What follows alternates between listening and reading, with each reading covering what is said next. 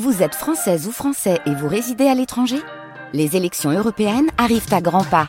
Rendez-vous le dimanche 9 juin pour élire les représentants français au Parlement européen. Ou le samedi 8 juin si vous résidez sur le continent américain ou dans les Caraïbes. Bon vote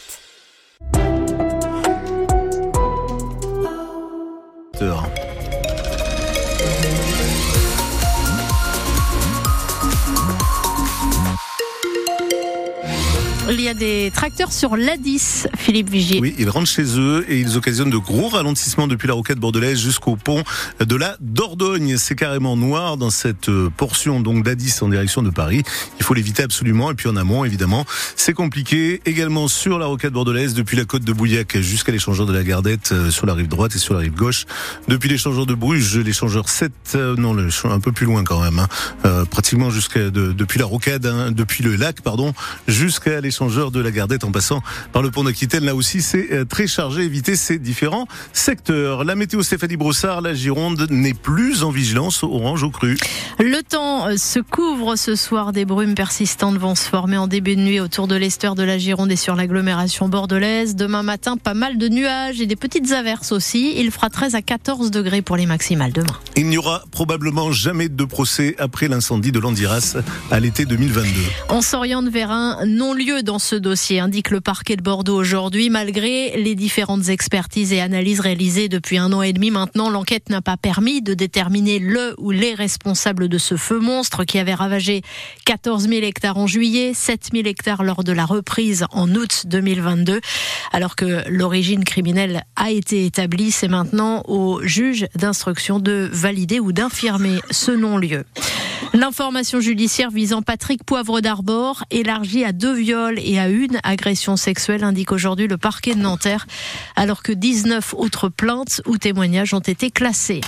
Vends ton hélico, paye nos tonneaux. C'est une des banderoles dévoilées ce matin à Blanquefort devant les entrepôts de Castelfrère, géant mondial du négoce du vin à Bordeaux, créé par le milliardaire Pierre Castel, 97 ans, qui vit en Suisse désormais. Un symbole selon les jeunes agriculteurs et la FNSEA qui ont mené ce blocage jusqu'en milieu d'après-midi pour alerter sur les prix de marché et de vrac nettement en dessous des prix de revient et donc destructeur d'exploitation, c'est à lire sur francebleu.fr.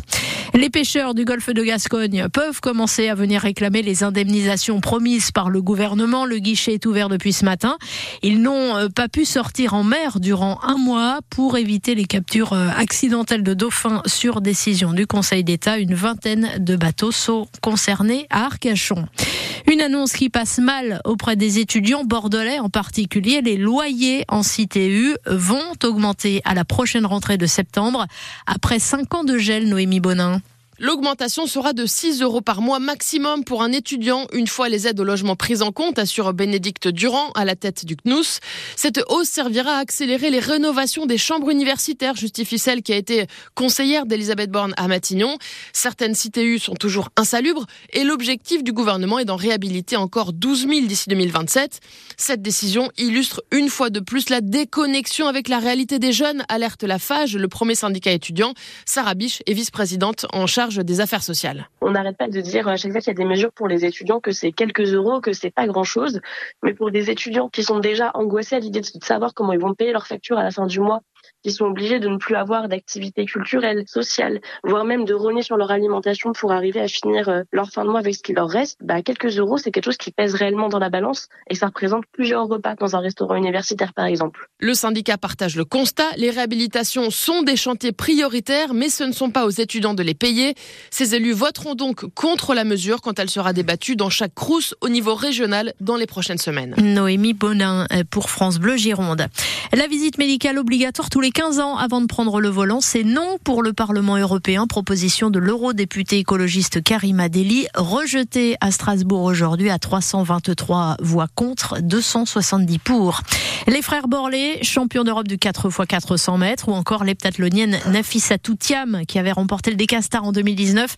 Voilà trois des têtes d'affiche de la délégation belge d'athlétisme qui viendra peaufiner sa préparation euh, au JO de Paris cet été à Talent. Ce sera du 22 juillet au 4 août dans le stade Pierre-Paul Bernard fraîchement rénové. Vous avez toutes les infos sur francebleu.fr.